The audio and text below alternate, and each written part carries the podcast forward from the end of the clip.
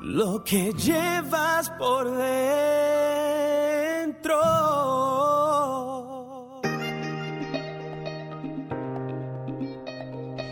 Saludos.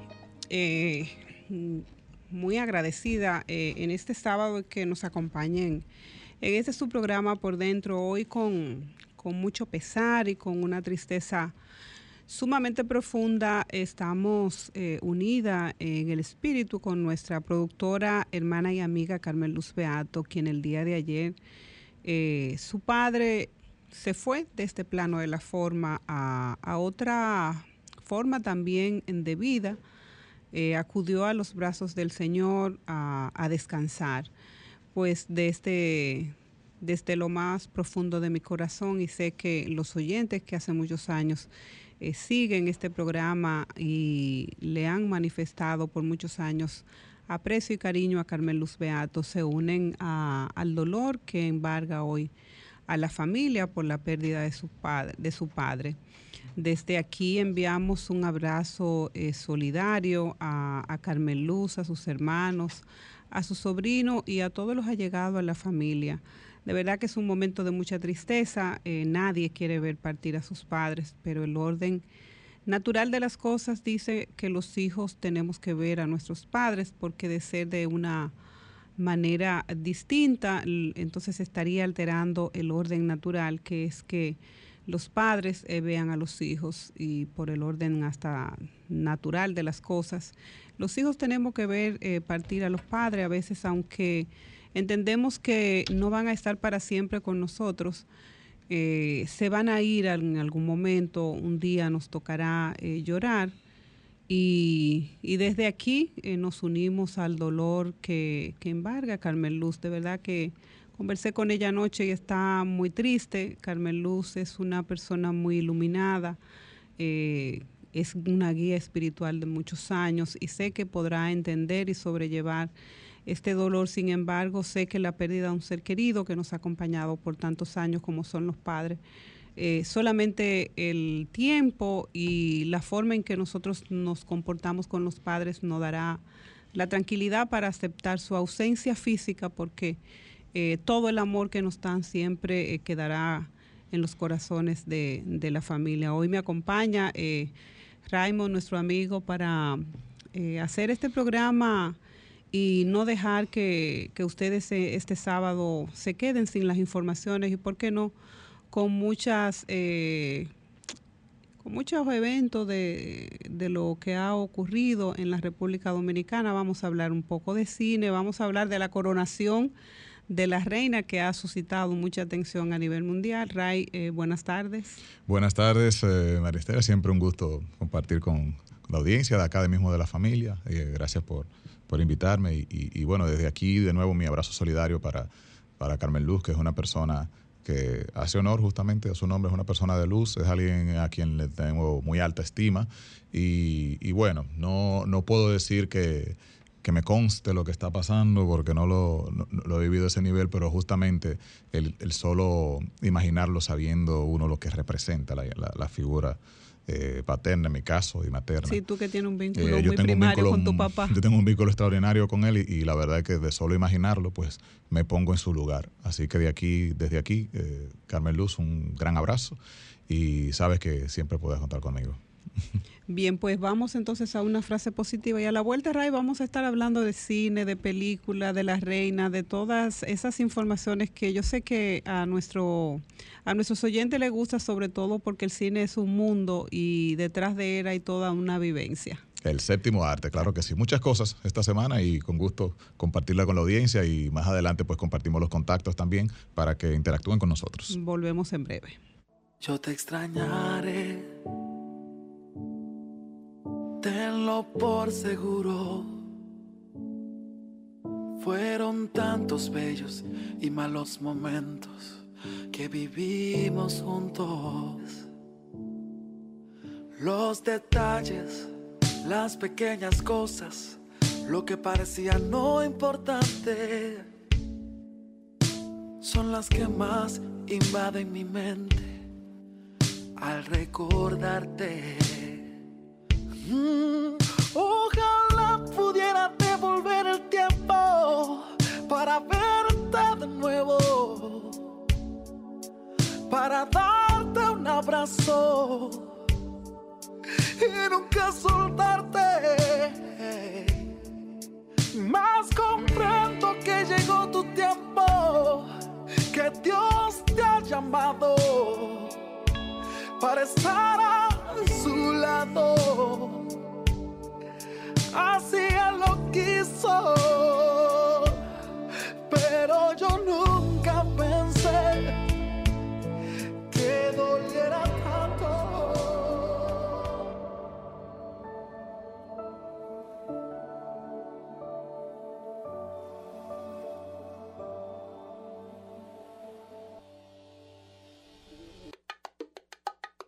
Un día más de sol, adiós la gloria.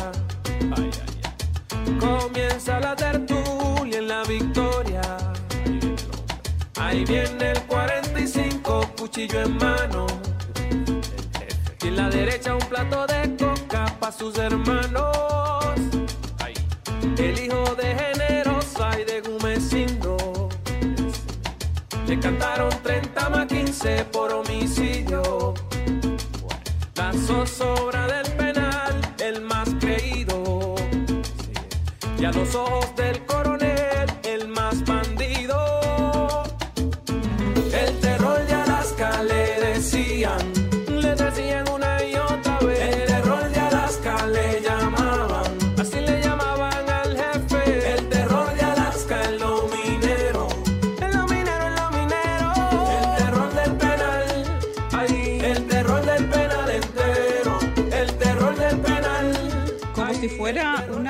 película, no sé, en nuestro país a veces la realidad, entre la realidad y la ficción hay un hilo muy, muy indivisible, ¿verdad? Que a veces uno no lo ve.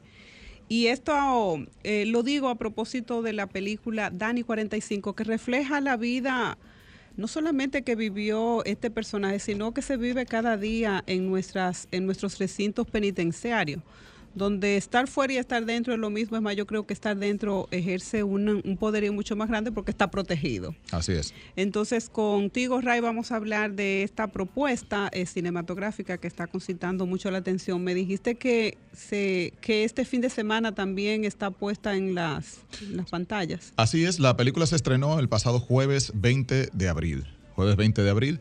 Eh, saben que cuando se estrena una película, pues tiene una temporada que se queda ahí diariamente en las salas de cine. En este caso estamos tanto en las de Caribbean Cinema como en las salas de Palacio del Cine.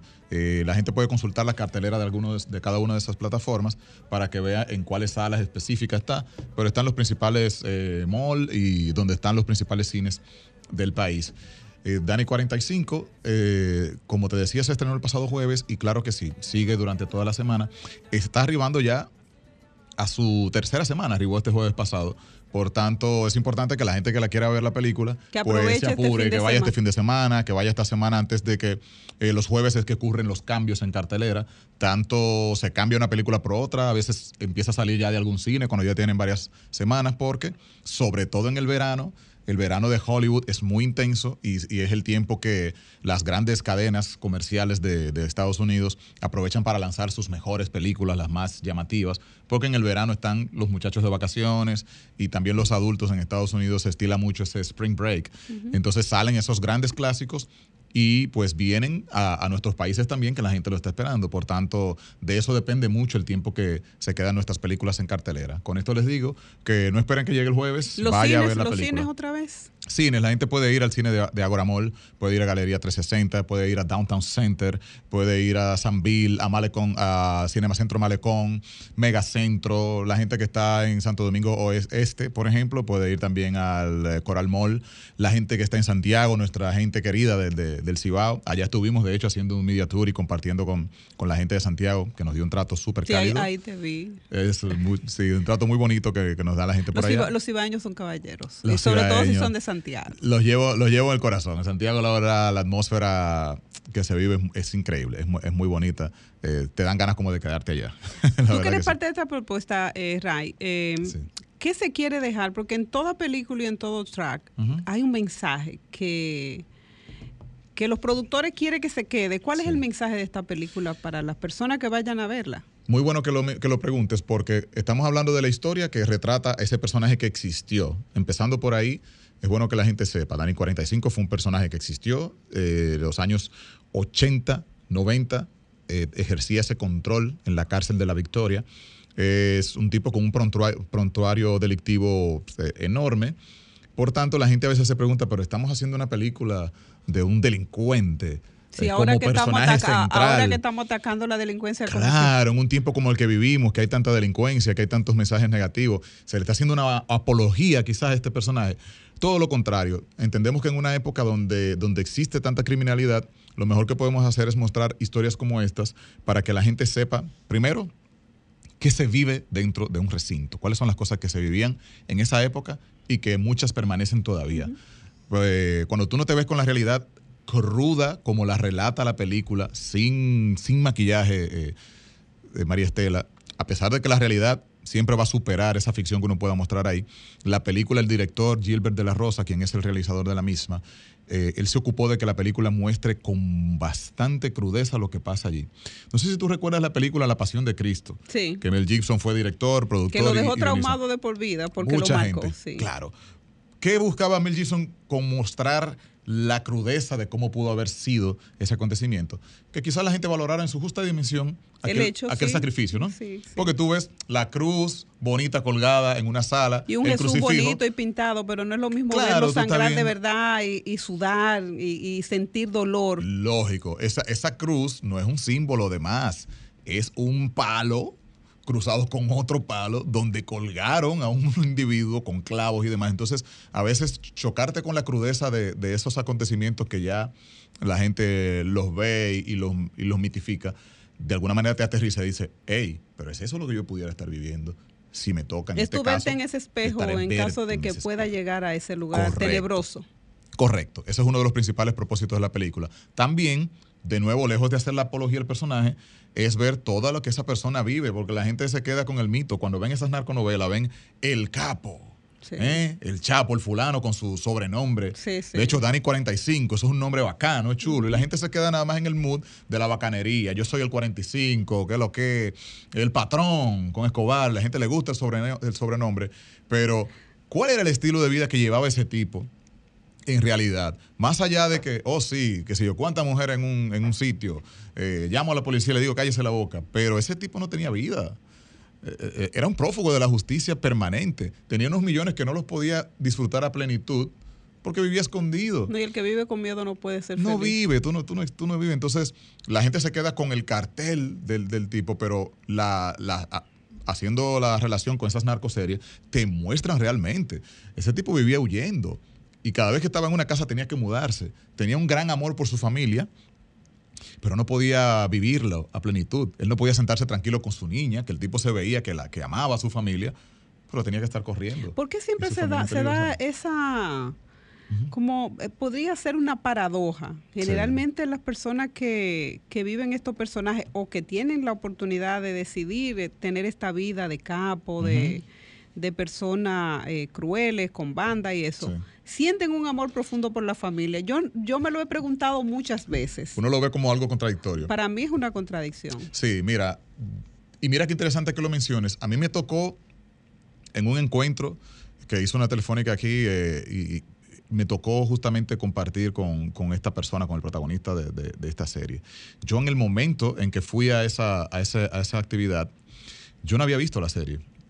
Fui porque me invitaron como actor, vamos a tener un encuentro, vamos a compartir, vamos a hacer preguntas, respuestas, qué chulo. Pero yo no había visto la serie hasta este momento. Tenía esa animadversión de, no me gusta esta narcoserie, justo por, por ese tema. Eh, tenemos una llamadita, me dice, Sí. vamos a tomarla y, y les cuento la anécdota. Buenas. Aló, Sí. señores, destaquen lo corta que es esa vida y que nada más le quedan dos, dos ca- uno de dos caminos, la muerte o la cárcel. ya. Dicho de la manera más resumida. Eso es así. O peor, peor que la muerte todavía, una vida en agonía. Así Eh, mismo. una vida en agonía. Que, que yo, yo particularmente, a ese precio yo no quiero ningunos millones. Pero, pero, juro para, que no. pero para que tú veas, la gente se queda siempre con, bueno, estábamos hablando en relación a, a ese vínculo de protección y de respeto a la familia. Sí, quería llegar ahí. ¿Qué- ¿Por qué te hacía la anécdota de que de cuando conocimos a cuando conocí a, a este actor? Que me marcó mucho. Una de las cosas que le pregunté en función de la actuación fue cómo hizo para construir ese personaje que fue tan exitoso. Aunque yo no había visto la serie en ese momento, sabía del impacto increíble que había tenido la serie. Y él dice, entender algo que entendemos mucho en actuación y va para la vida. No existen buenos buenos, malos malos. Y yo particularmente creo mucho eso en la vida. Yo entiendo que hay gente que se equivoca, que comete barbaridades, pero tú en la totalidad del ser, tú no eres un bárbaro porque tú cometas barbaridades, Saludos. necesariamente. Sí. Buenas tardes. Hola, buenas tardes. Adelante, ¿quién con nosotros? Ajá, eh, soy la barria desde Mirador del Oeste. Eh, en realidad yo pienso que esos tipos de personas pueden ser psicópatas, ¿verdad que sí? Porque para vivir así no puede ser persona normal y gracias. Muy bien, bueno, sí, eh, entendiendo la, quizá la psicopatía como una persona que pierde cierto nivel de empatía, claro que sí, eso llega ahí. Pero para resumirles el comentario, señores, lo que él decía era, cuando yo fui a construir este personaje, yo averigüé cuáles son las cosas buenas que podía tener e indagó sobre eso para... Dame un minuto, Ray. Sí. Saludos. A la orden. Sí, buenas. Sí. Antonio de Luperón, Antonio Romero. Cuéntenos, Antonio. Bien, bueno, oyendo el, el análisis con relación a la película Dani 45. Yo recuerdo perfectamente todo lo que era Dani en esa época. Sí, disculpe, si, no- si puede bajar un poquitito el volumen de su radio, se lo agradecemos para Sí, poder escuchar co- mejor. Cómo no, cómo no, vea. Pues sí, entonces, realmente yo entiendo que sí, que es un personaje sumamente, era sumamente, pues sí, era lo que se movía en ese momento, ese tipo de, en las cárceles, esas cosas. Sí. Por eso yo creo que no debemos ver ese tipo de, de mensaje para la- lo que está pasando ahora con la con la relación a, lo- a, a los conflictos de, de la delincuencia, ese tipo de cosas. Sí. Y no coger eso, como dice usted, de mensaje para que realmente no suceda ahora, porque la verdad que es preocupante la delincuencia. Así Por eso entiendo que hay que tener mucho cuidado en ese caso. Gracias. Muchas gracias, Bastante, Antonio. bastante. Muchas gracias. Eh, sí, justamente la... A la orden.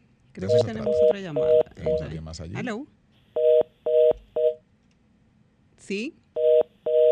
Ahí se están cayendo algunas llamaditas. sí, ya. eh, 809-540-1065, recordando. Es bueno que la gente nos llame, tú sabes, porque esa pregunta que yo te he hecho no te la he hecho al azar, porque siempre he escuchado que la gente cuando mira, yo no sé por qué los narcotraficantes, entonces su, su familia es sagrada, pero la familia de la no lo es. De, de- Ni- de ni la- nadie más. ¿Tú Sí. entiendes? Hay, hay una pérdida de la empatía y no solamente con la familia. Fíjate que esa persona hace lo que sea para cuidar sus intereses.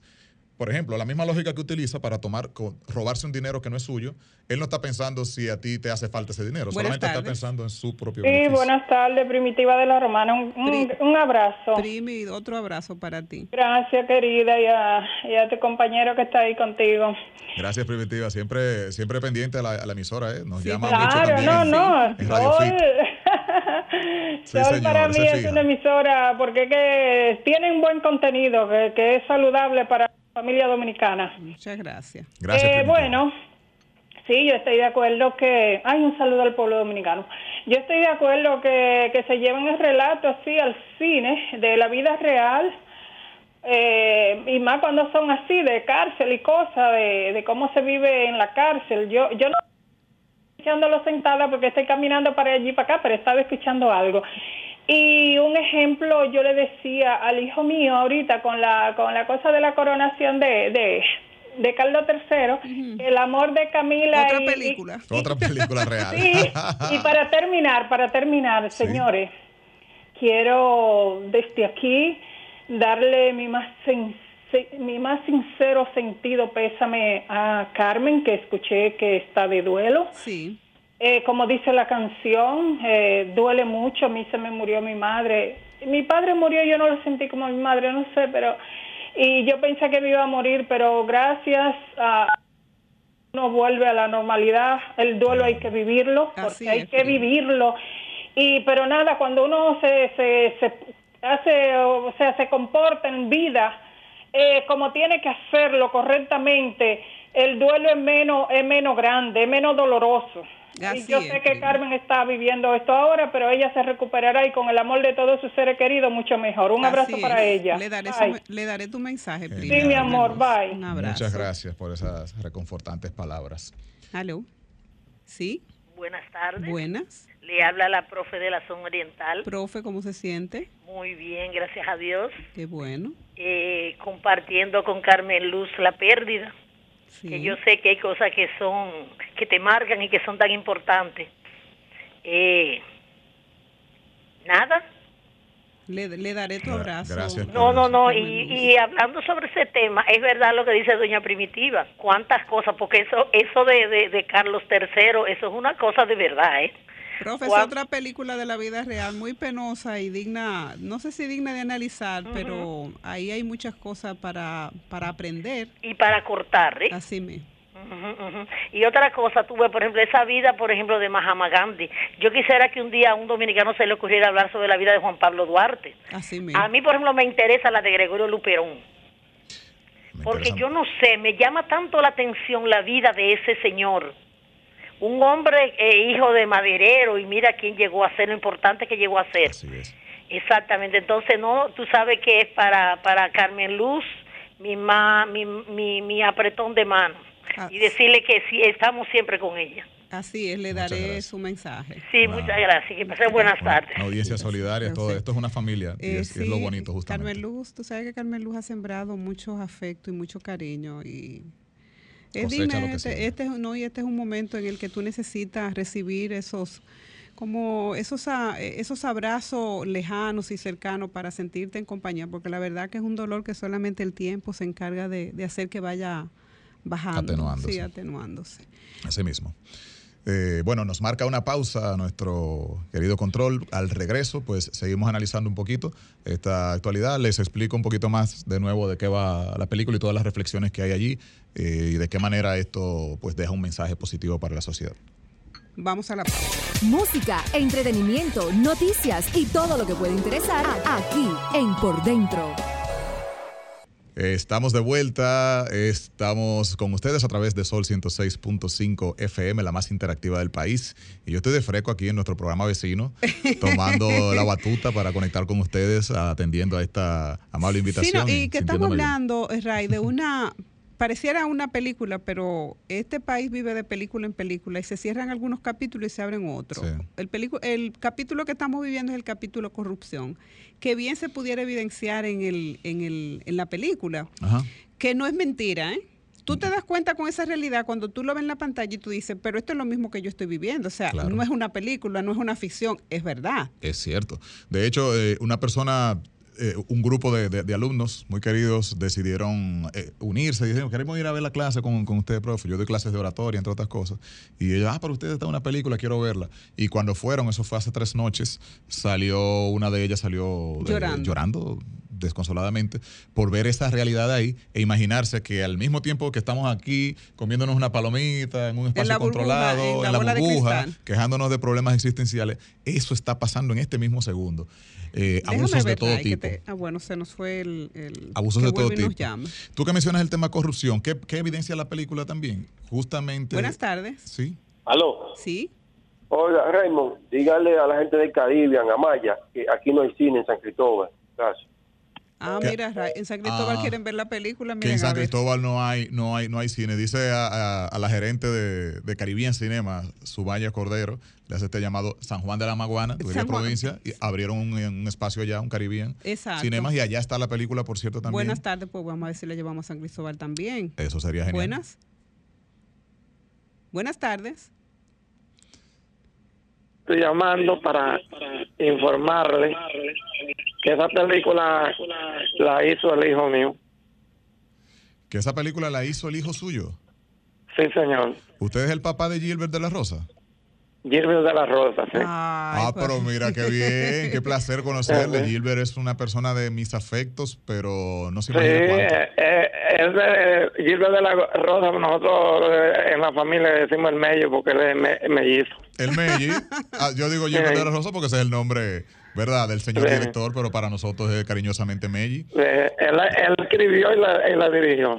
Así es, déjeme decirle, y qué bueno que está usted ahí, que el, dire- el director Meji vio, eh, y usted me corregirá, eh, lo, lo que relata justamente, él estaba viendo el acontecimiento, años 90, 96, cuando se arma ese motín en la cárcel y duran horas y horas en una transmisión, y cuando da la noche él vuelve y pone las noticias y todavía están en el motín tratando de sacar a ese tipo, y él le llamó bastante la atención a eso. Lo marcó ese Lo hecho. marcó, y desde Eh, esos él años lo marcó, 96, eh, tiene y esa historia en la mente, que- ¿verdad que sí? Sí, claro que sí. Aparte de que ese, ese joven, eh, Dani vivía en, también en un sector a donde vivía un hermano de un, herma, un hermano de la mujer mía, que es en, en, en ¿cómo es que se llama? En, en Villa Agri- eh, en, en Los Alcarrizos. No, al carrizo. O sea, que Sí, había personas que eran parte de esa trama. allegada, ¿cierto? sí. Ujú. O sea, habían personas llegadas a, a- a ese señor y a él le dieron muchos datos sobre él personalmente. O sea, que hay una veracidad en la historia, es importante que la gente lo sepa. Eso es verá todo, verá. Ese fue cuando ese él estuvo preso en esa época y era un terror en esa, en esa zona por ahí. Bueno, pues permítame saludarle a usted por la iniciativa que ha tenido su hijo, porque de verdad que ha reflejado un capítulo que en este país muchos políticos, muchas personas y muchos ciudadanos, o sea, se creen que las cárceles solamente son, eh, existen nada más en la noticia, pero están ahí y cualquiera puede eh, caer en uno de estos, de estos cementerios Sí, de hombres vivos, porque aquí no son eh, áreas donde tú vas a reformarte, a arrepentirte de lo que tú le has hecho a la sociedad, del daño que le ha causado, sino que tú vas a ese Sí. lugar y sale peor. O sea, eso es un puro cementerio de hombres eh, Oh, no, sobreviviendo. eso, es- eso, eso prácticamente él se lo hizo eso como una forma de llevarle una reflexión al pueblo dominicano. Así Y a mismo. las personas, a la juventud y ahora para que vea cómo es que se, ese, lo que es ese mundo. Así es. Para que no caigan tiene, en eso. Él tiene mucha sensibilidad social sobre eso. Bueno, ¿Usted pues lo conoce, señora? yo no lo conozco, no, pero estoy aquí tratando de, de analizar Ya esta... él, él ha firmado dos películas más que ninguna han podido salir a flote porque en la última se le perdieron los dos últimos eh, cortes que se llamaba Bachata y más. Me, me Eh, consta. Yo era parte de y- ese elenco. Usted era parte de ese elenco. Yo era parte de ese elenco, eh, año 2009, cuando no había ley de Ah, cine. pues. Yo, eh. Judith Rodríguez, por ejemplo, que es una actriz súper reconocida ahora mismo, una persona a quien eh, estimo mucho. Esa fue la primera película en la que participó del cine dominicano. Y muchos otros colegas actores también estábamos en ese proyecto y no salió a la luz. Y se filmó no, y no. duramos años eh, en eso y la película no llegó a Sí, salir. el protago- la protagonista era una, una ca- canadiense. Gilda Monreal, chilena que vive en, en Canadá. Ajá. Vaya, caballero, Y mire, me da mucho gusto escucharle Gracias, y le reitero que Gilbert de la Rosa es una persona de, de altos valores, es un tipo de una calidad humana muy, muy elevada y que ha hecho un trabajo de investigación de más de 10 años para sentarse a Sí, y- escribir este guion y ponerlo ahora en el cine. Así que qué bueno que usted eh, se Bueno, toma pues el muchas de- gracias de- a usted por ser su padre, inculcarle esos valores que él ahora esté dándole a la sociedad, un reflejo, una poniéndole a la sociedad Sí. el espejo en el que todos debemos vernos. Sí, sí, gracias. Y si ustedes lo tratarán con él y conversar, No se apure cuenta, que vamos a tener la que- oportunidad de verlo Así en será. persona. Yo me encargo. Ok, ok, caballero. Un abrazo. Un gran abrazo. Ah, bueno. Qué bonito, qué bonito. Mira, es- buenas tardes. Sí. Señores, muy buenas tardes. Sí. Les saludo. Anda, la tumbé, Ray. Bueno, espero Sí. que nos llamen otra vez. darte una manito ahí en los Sí, controles. sí, es venga. que hay como muchas y no sé. Tenemos mucha gente ahí en la línea. Eh, recuerden que pueden llamarnos al 809-540-165 si estás aquí en el distrito. También el 1-809-200-165, la gente que está en el interior. Y el 1-833-610-165 para la gente que está en los Estados Unidos. Y bueno, a propósito de la gente del interior de, de San Cristóbal, eh, eh, ah, yo me sumo a ese llamado que hace Sí, este sí. Y mira, deberían repensar también en aquellos lugares donde la persona no tiene cine que le interesa ver la película. Sí, eh, te- eh, con esto en- entramos eh, en un campo de un tema que se ha estado debatiendo mucho también aquí, eh, María Estela, y es el asunto de, de la ley de cine y de la importancia Sí. o no de que se esté haciendo este arte. Y mucho tiene que ver con distribución. eh, y, y- y le voy a tocar un poco ese punto, pero tenemos a alguien en la línea primero. Señores, buenas tardes. Buenas tardes. Les saluda el más interactivo de la romana. Yo soy Enrique. Cuéntenos, Enrique. Tal como usted dijo, que el eh, la cárcel es un cementerio de hombre vivo. Así es. Desde que tuve pregenio de gente, siempre también lo he reconocido. Por lo que cumplí 69 años el 5 de abril. Nunca he estado un día de- detenido por eso mismo, porque siempre he reconocido que la cárcel es un cementerio de hombre vivo. Gracias y sigo en sintonía. Muchas gracias, gracias. al más interactivo. ¿eh? Eh, sí, eh, volvemos con el tema de, de- de por qué mostrar la crudeza en la película para que la gente piense como piensa este ciudadano, que dice, yo por nada Yo del no mundo quiero caer ahí". ahí. entonces yo trato de pisar fino y portarme bien en la, ma- en la mayoría de los, en, la, en la en medida de sabes- las Y tú posibilidades. sabes una cosa, Ray, eh, tú que estás aquí, me gustaría preguntarte, eh, en, toda, en toda la película refleja una realidad que aunque nosotros como dominicanos y dominicanas no quisiéramos reflejar, es, es la corrupción que existe a nivel del sistema. Porque no es que alguien quiera vulnerar, es que el sistema se deje vulnerar. Y para tú poderte hacer un líder en la cárcel donde se supone que tú estás coaccionado, está limitado, y que tú puedas operar a todas sus anchas, se debe a las debilidades que tiene el mismo sistema eh, carcelario. Justamente, la película lo que retrata es eso. En mi caso, por ejemplo, mi personaje es el sargento Mateo. O el sistema penitenciario. Correcto. El sargento Mateo es ese oficial que procura hacer lo correcto dentro de ese No sistema. me diga. Lógicamente. Entonces, ¿qué pasa? Por supuesto, para que exista un Dani 45, un Florian Félix, que, que fue otra persona que más adelante existió con el mismo perfil, un probó, está claro que tiene que existir una complicidad con la parte oficial. Lo cual es lamentable porque se supone que llevamos a un delincuente, a una persona que ha delinquido, un criminal, a ese lugar para que sea reformado.